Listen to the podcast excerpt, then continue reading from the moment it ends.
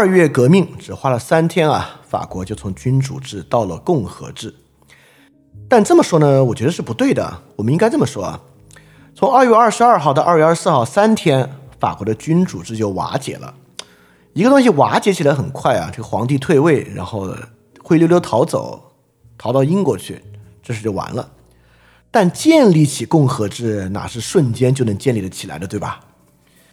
所以，一八四八革命啊，这三天其实只管了破坏，并没有管建立。更重要的呢，我们就来谈怎么建立这个问题啊。所以说，三天之后，这个一八四八才真正开始啊。而最后的结局呢是坏的啊。我们下节来看怎么回事儿。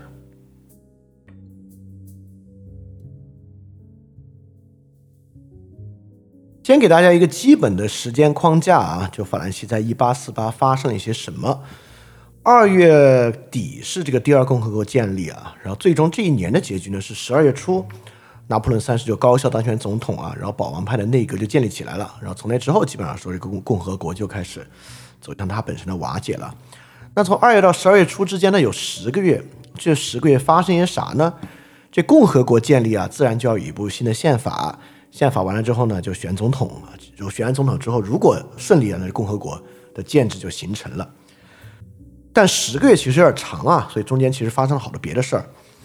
呃，这个你要订立宪法，就得先有制宪会议。这个制宪会议怎么产生的，对吧？这制宪会议在法国大革命的时候啊，是网球场会议之中，这个巴黎的市民和当时来参与大革命的人自己建立起来的。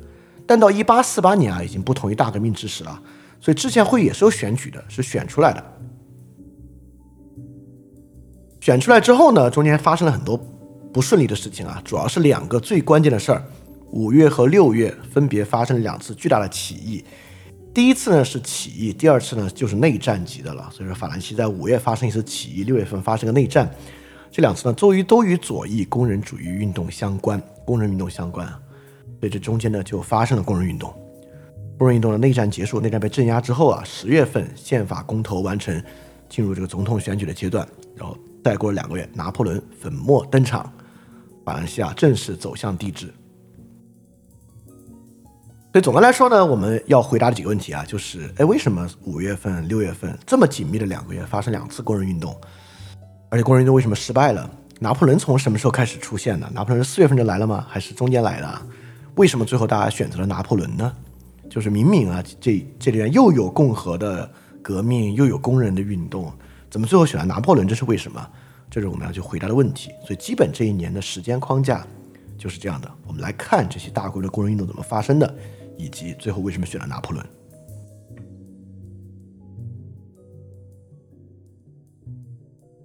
首先，工人运动怎么发生的这个问题啊，我们有时候都会觉得这还解释啊？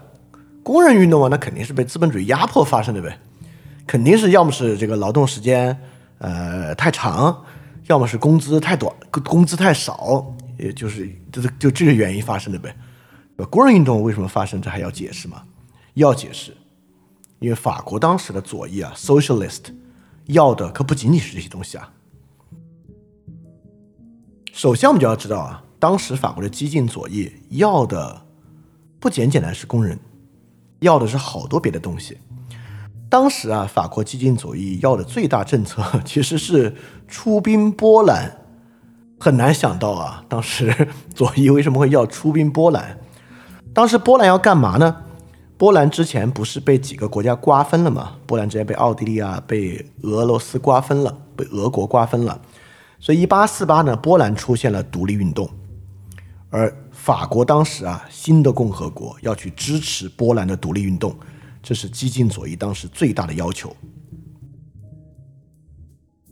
因为法国当时啊，其实已经是欧洲各个国家 socialist 和这个左翼的大本营了。有很多波兰人在巴黎，有很多意大利人在巴黎，他们呢跟法国的左翼啊结成一个紧密的联盟。所以法国左翼呢一直要求啊，国家支持这些意大利人和波兰人回到他们的国家，展开类似一八四八的革命，建立共和制的政府。所以说，法国的激进左翼啊，都是有这个输出革命的传统的，就像拿破仑当时一样。拿破仑当时不也是把这个法国的新的制度带到欧洲各地嘛，推翻欧洲各地的君主制，建立一个类似法国的制度或者接近法国的君主制。所以这样的一个想法是非常复杂的啊。这个出兵波兰，我还要说是里面一个特殊性啊。当时主要波兰起义谁在镇压呢？普鲁士哦，你就发现了这还有历史恩怨呢。这可这可不仅仅是工人运动这么简单啊！大家知道普法战争啊，这个是世纪恩怨啊。先是法国打败普鲁士，然后最后呢，在欧洲欧欧洲制度之下，普鲁士又反过来占领了法国之前啊吞并的地方，所以法普之间是有这个恩怨的啊。之后我们讲拿破仑三世，拿破仑三世要再打，还要再败给普鲁士呢。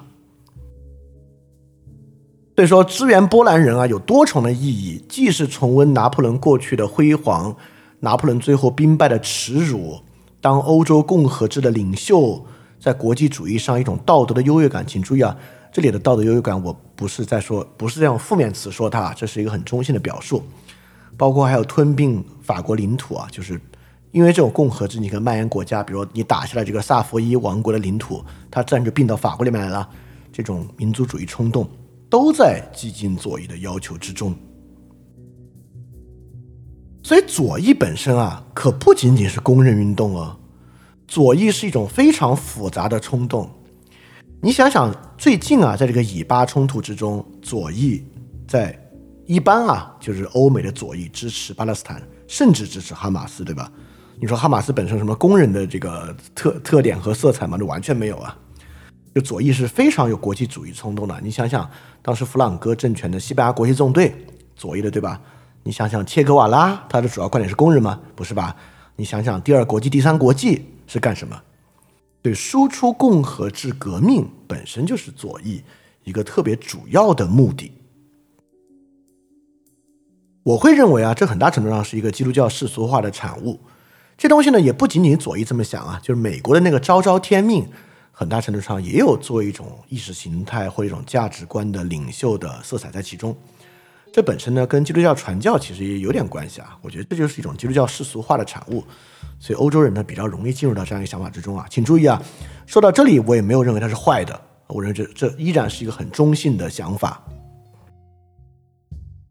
所以在二月革命刚结束的时候啊，激进左翼当时主要想的就是赶紧。赶紧，我们现在要把这个革命传播出去啊！我们去让意大利完成共和革命，我们去让波兰完成共和革命，我们要成为欧洲啊这个共和制的这个领袖。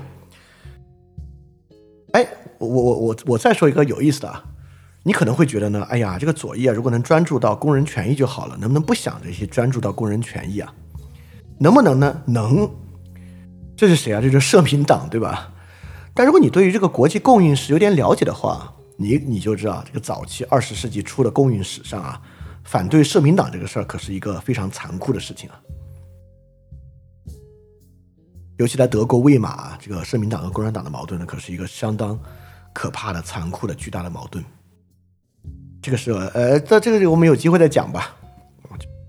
也就是说，你让这个左翼放弃那一部分啊，专注于国内工人权利，这呃，这可这可是个非常复杂的问题啊。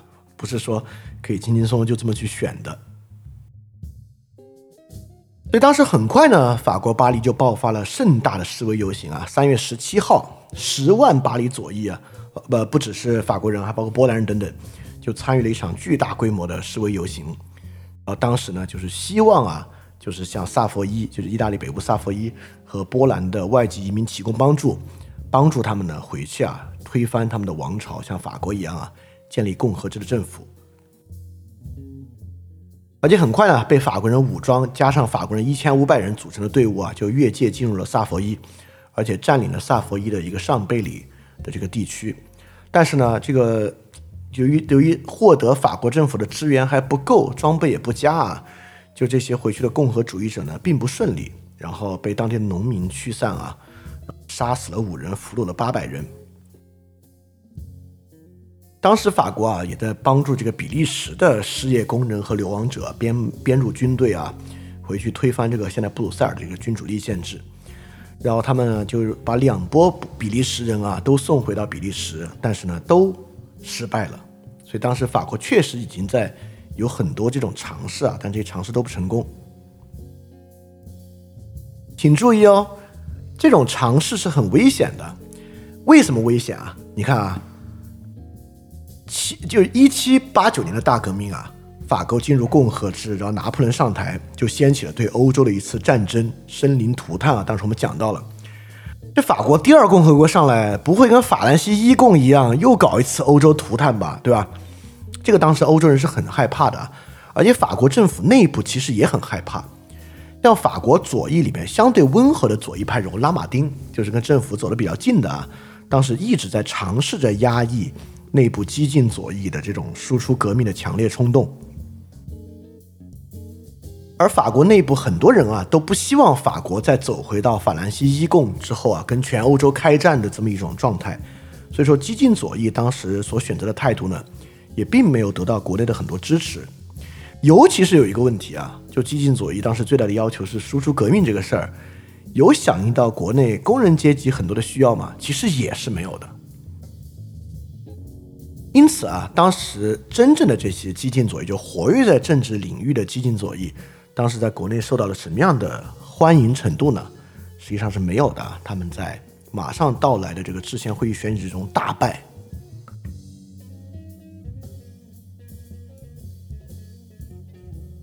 所以，一八四八年四月份的制宪会议选举啊，这个社会主义者的席位比保皇党还要再少，他们就能拿下了不到百分之十的席位啊，在八百八十席里面只有八十席，这保皇党要拿了两百席呢。当然，拿到最大席位的那个就是温和的共和派，拿到了六百席之多。当然，温这是这这首先啊，这次选举就非常特殊，这是法国第一次全民普选啊，就包括农民在内的所有成年男性的全民，当然那那会儿女性还没有获得选举权啊。所有成年男性的全民普选，大量底层农民啊参与了选举。一般底层农民呢就把票投给自己选区的这个贵族，比如托克维尔，当时就是他的这个选区的农民啊都支持他。所以说从这之后啊，当时政坛上最活跃的左翼分子遭遇了制宪会议选举的一次大失败，而这次大失败呢，引发了之后一系列的事件，包括五月和六月的起义。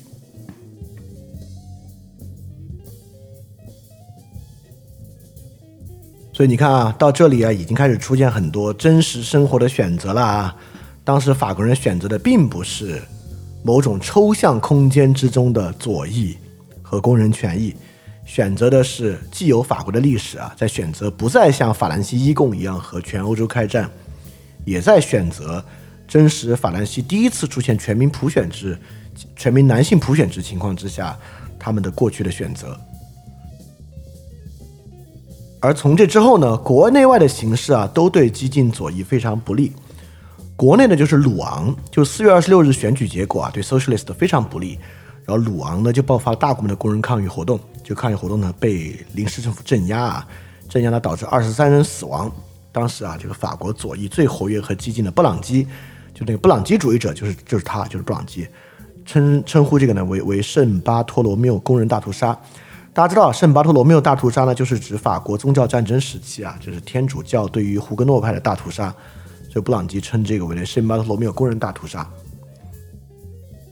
而四月份呢，波兰的波兹南起义啊，又被土也也被普鲁士镇压，然后冲压的不成功，在法国引起了非常巨大的反响。所以说，你看啊，不管是国内的工人政策，还是出兵波兰的政策，都因为左翼。在这个制宪会议之中，票数太少啊，很难推进。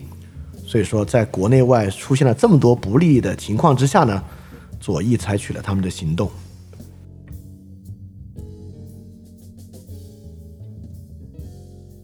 好，这就是我们刚才提到五月份的那次起义了，就是五月十五日的这次起义。这次起义呢，由激进左翼的于贝啊、阿尔贝斯啊、布朗基啊领导的这次起义。这次起义呢，针对制宪会议，这阿尔贝斯和布朗基其实之前是分属两派的啊。布朗基是坚决不与制宪会议合作，就是要跟制宪会议颠覆对着来这一派。阿尔贝斯那一派呢，就是还是虽然我们在这个制宪会议选举上大失败啊，但是还是继续和制宪会议合作的那一派。但他们在五幺五呢，都共同啊，就是来起来反对制宪会议。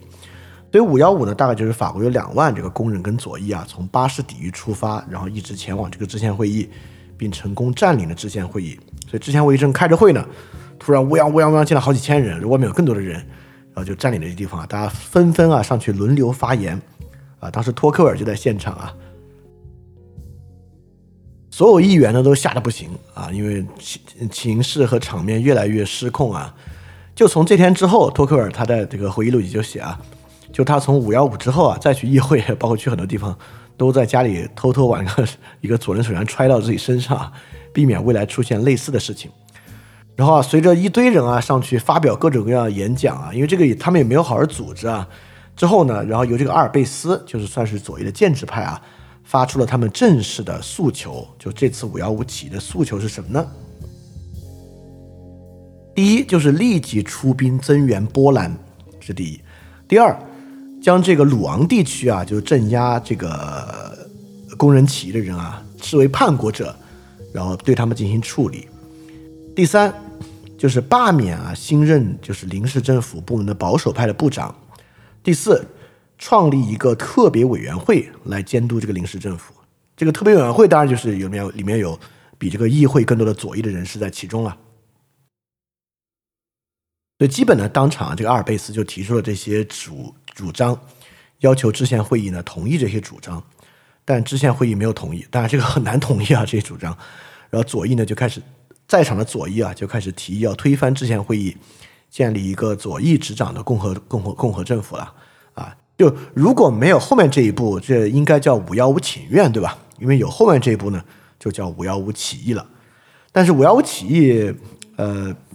就比较就比较不顺利啊，因为这次呢，他们本来也没有准备弄这个像街垒运动一样的武装起义，所以很快呢，国民卫队就集合到达了现场。就国民卫队集合之后呢，这次起义被瓦解了。不仅瓦解啊，在场主要的左翼呢，其实都被逮捕了。布朗基当时逃走了，但布朗基很快，好像在十七号、十八号吧，也被逮捕了，还是二十六号，这个具体日子我有点忘了啊。反正布朗基没有当场逮捕，当场像于贝啊。阿尔贝斯都被逮捕了，布朗基之后稍后就被逮捕了。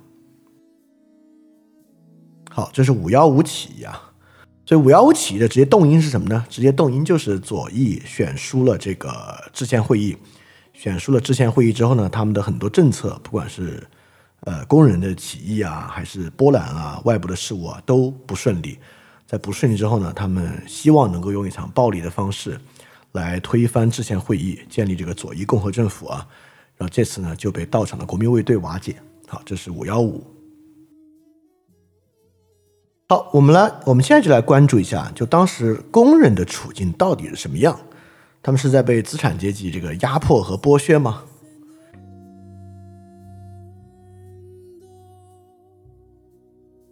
我们都知道啊，这个一八四八革命发生的原因呢，就是这场巨大的经济危机。而这场经济危机呢，导致了通缩啊，其实带来了城里很多的失业率。所以说，当时这个工人群体所激起的矛盾啊，就是一八四八革命发生的原因。所以说呢，其实，在二月革命之后啊，工人的问题就被严肃的对待。但请注意啊，严肃对待只是他们花了很多功夫啊，这并不代表他们呃方式方法是合理的啊。呃，在这个二月革命之后呢，立马就建立了一个卢森堡宫。卢森堡宫呢，就是二月革命之后政府部门专门用于解决工人处境问题的一个部门。卢森堡宫呢，提出了一系列这个解决工人问题的方案，包括最低工资制度啊、劳动时间制度啊这些等等等等，都在当时提出。但更重要的呢，是卢森堡宫啊推行建立了国家工厂计划，或者叫国家工坊，我觉得更好，因为不是 factory 是 workshop。所以三月二十号呢，就推出了国家工坊计划。就是国家的工人雇佣制成为了解决工人问题的终极手段，所以很快呢，这个国家工坊的招聘人数啊就超过了十二万人啊，在五月份审计的时候呢，应该到达了十一点五万人之多。今天听起来这个数据好像不是很大啊，在当时啊，就招十多万人，这个数据已经大的吓死人了。所以这个呢，成为了当时很多工人啊重新找回生活秩序、获得雇佣的一个方法。但当时政府真的有这么多的？实际的商品生产和销售需求吗？实际没有啊。所以这个国家工坊呢，更多是一个工人见习制，就是你被这个福利保障制度养起来之后啊，未必真的在做生产，很多时候呢是在做培训啊等等的。你把它当做一种更激进的这个失业保障金看也行好，马上问题就来了啊！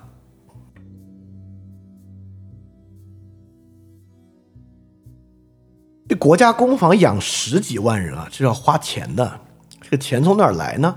而且大家知道啊，这个一八四八前后又是经济危机、粮食危机，就那个时候社会消费在缩减，那个年代啊，这些欧洲国家不可能很富有，这些国家财政都是有很大问题的。而且都是欠了很多债务的，所以那个时候是不太可能啊，这国家拿自己的财富或者很多的剩余的资产呢，能够来建这个国家工坊。所以当时法国呢，为了维持国家工坊很多其他开支啊，就加了税，而且加了很多。你说当时加什么税还能稳定的把这个钱收得上来呢？比如说如果加这个关税，我猜啊，那会儿各国的经济危机啊，这个贸易不会很兴盛发达。消费也不会很兴盛发达，什么东西是跑不了的呢？土地是跑不了的。所以当时呢，法国把最容易征收的土地相关税收直接增加了百分之四十五，就增加了增加了快一半，这是个很大的数额。之前呢，我们讲这个法国大革命讲到过啊，法国的土地呢，并非完全由大地主所有，实际上法国很多农民的都持有土地，就农民拥有一定的土地。然后成为这个土地阶层呢，是法国一个也不特殊吧？欧洲很多国家都这样，是欧洲的一个现象啊。就当时这个土地的所有制相对比较分散，但分散到这个时候坏处呢，就是这个税收增多啊，得罪了一大批人啊，大批农民都加重了他们的税负。所以说，为了解决这一个城里面工人阶级的生活问题，最后呢是靠牺牲农民来承担成本的。啊，但这个原因也很容易理解，对吧？也就是说，这个这个这个工人在城里面嘛，就他们对于实际城市啊、政府啊、官僚秩序的这个影响啊，比农民要大。就农民在乡下面更加分散啊。实际上，如果对他们没有生存问题的影响啊，其实对于实际执政影响会小一点点。首先，请注意啊，这个税法改革啊，是在四月二十六号制宪会议选举之前的。所以，这个税法改革实际上也是制宪会议左翼大败、中间共和派大胜的一个很重要的原因。因为啊，农民能参选，我怎么可能把这个票投给一个导致我多花一半以上税收的一个政党和他的政策呢？好，我要问另外一个问题啊，就工人福利靠农民承担成本，这是一个非常偶然的现象，只在法国发生的现象吗？大家可以想这个问题啊，想什么呢？大家可以想，户籍制度是干嘛的？大家可以。所以说啊，这个工人和农民的张力是很巨大的，因为从纯粹平等思路来讲啊，农民是最具有合法性的啊，因为农民可能的处境啊，尤其在一个商业社会啊，是最糟糕的。但是呢，这又与 socialist 的主要构成和这个 socialist 的主要动员对象是不符合的，所以这个两个问题的张力啊。之后会困扰着非常多的 socialist country，成为一个很大的问题。Anyway 啊，所以当时呢，这个法国这个卢这个卢森堡宫和国家工坊制度呢，成为了解决1848之前经济危机和粮食危机，包括城市里工人处境危机的一个方法。但这个方法呢，反过来又得罪了这个大规模的这个农民阶级啊，加重了税负，所以就成为了一个亟待解决的问题。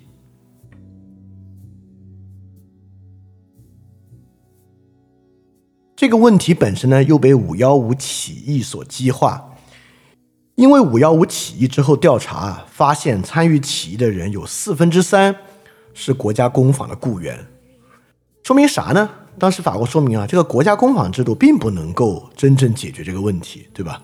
这个国家工工坊雇佣和招聘这些工人呢，最后啊出现这种反对制宪会的起义不一样参加嘛，因此啊。在五幺五之后，这样的工人福利政策就开始慢慢退出。在六月初呢，卢森堡宫就关闭了。六月二十号呢，制宪会议宣布解散国家工坊。但是啊，这个国家工坊一直被当做二月革命对对工人阶级来讲啊，对工人阶级来讲，国家工坊一直是二月革命之后最重要的一个革命遗产。如果这个拿掉了，那维持二月革命结果的。理由就不复存在了，因此，就从六月二十号晚上开始啊，工人马上以大规模的抗议来回应。好，这里抗议就要再多说了。法国当时呢有非常独特的这个军队制度啊，就是这个法国大革命之后就国民卫队制度，因此呢，大量普通市民平时都是第一有有武器，第二有装备，第三有这个军事训练的，所以这些工人呢也是有武器、有装备、有军事训练的。因此，这一次工人福利退出啊，就是卢森堡宫的关闭和这个国家工坊的关闭，啊，导致了内战，就是内战，是托克尔用的词啊，并不是我夸大说它是内战，它确实就形成了一次巨大的内战。立马啊，二月革命期间的街垒运动再次发生，法国内就是巴黎内部呢，工人开始筑起很多的街垒，与这个政府的军队啊、国民卫队啊展开对抗。但现在工人阶级有一个问题啊，就是他们有一个群龙无首的问题，因为左翼的领袖在五幺五起义中全部被抓了，这些被抓的人还没有被放出来呢，所以这一次对于工人阶级就很不利，就他们发起这次街垒运动，但这次街垒运动缺乏他们与这个当局啊进行谈判和协调的人。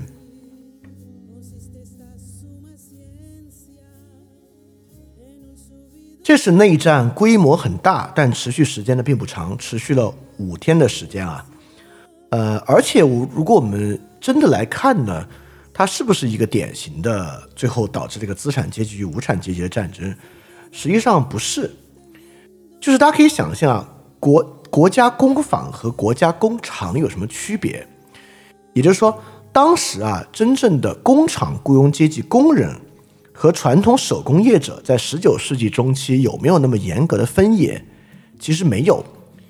也就是说，经济危机导致的城市流民和城市这个失业者，不仅仅是被传统工厂雇佣的工人，也包括大量做小生意的手工业者啊、裁缝、制学、家具啊、金属加工啊这些手工业者，大规模在其中。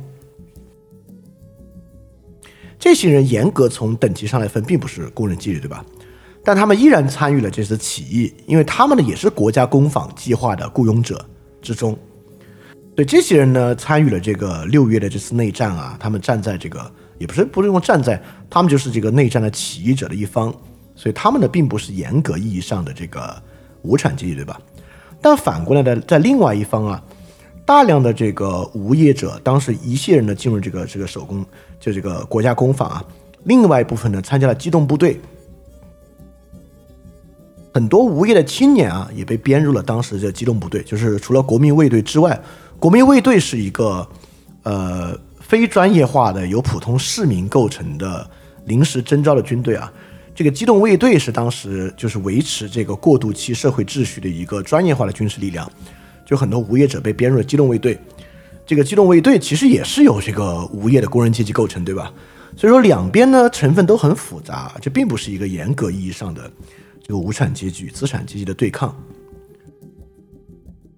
就因为这个原因啊，就内战早期啊，这个巴黎的工人啊，还试图让这个机动部队来支持他们。他们认为机动部队最后肯定会支持他们的，但是因为他们同样也是就这个失业人构成嘛，认为这个国家呃关闭这个国家工坊对他们也会有影响，但其实 是没有，对吧？因为别人是有别的工作的，但最后没有成功。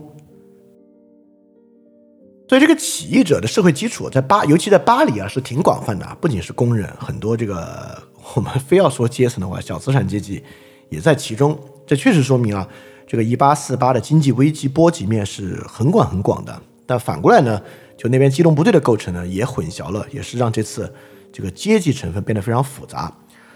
Anyway 啊，就是五天之后的内战结束，大概有一千五百名工人死亡，一万多人被捕。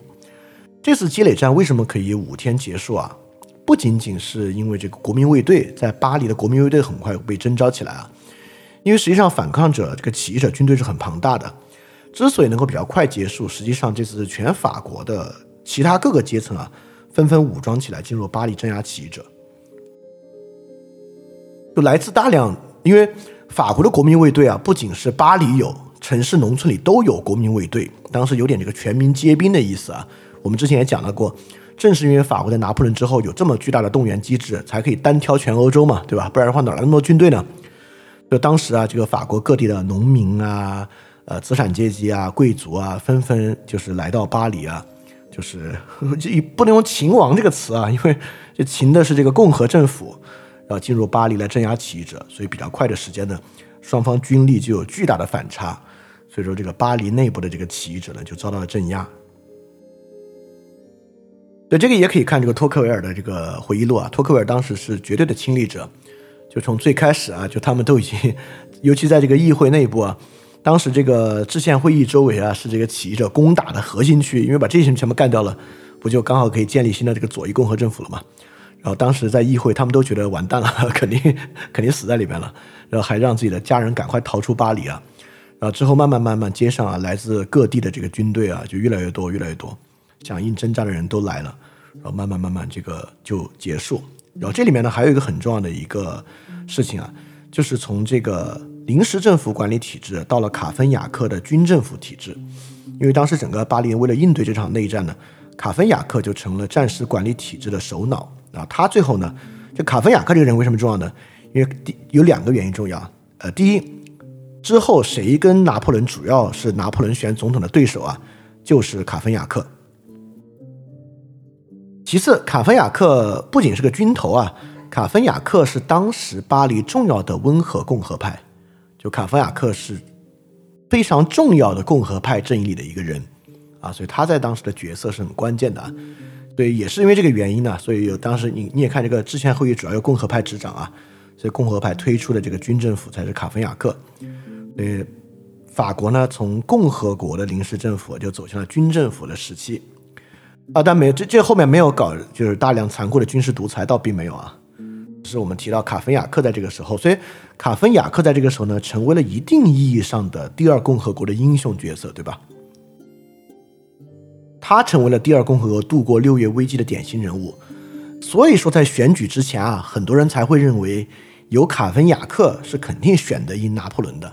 没想到最后结果那么悬殊啊，在当时也是让很多人惊讶的一点。好，主要呢，在一八四八法国发生的。政局的颠簸，就是五月份的起义和六月份的这一次内战啊，都是很残酷的事情啊。但这里我们会发现呢，就是我在这里用这么多历史细节，就是想一再强调，它其实跟我们想象中啊最典型抽象的那种阶级成分和他们所做的选择不一样。我要还原到他们并没有做观念的选择，他们做的都是生活的选择。他们不管是起义的原因啊，发出发起内战的原因啊。包括农民为什么反对啊？这些都是因为非常具体的生活选择，而不是抽象的历史角色。好，接下来我们就来回答这个拿破仑是怎么来的了。在二零二三年啊，饭店在不断完善自己的服务体系，包括原来的电台节目《世界苦茶》的 Newly Digest 每天都有新的视频节目、基石计划以及各种各样的沟通平台啊。我一个人能够完成这么多的事情啊，其原因呢，就是因为我可以心无旁骛的创作。所以这与大家的支持是分不开的。非常感谢一直以来支持翻转电台啊，也就是支持我做这么多创作的同学们，也希望呢能够获得更多朋友继续的支持。欢迎大家在 Patreon 和爱发电支持翻转电台，来构建一个能够更好为大家服务的免费的服务体系。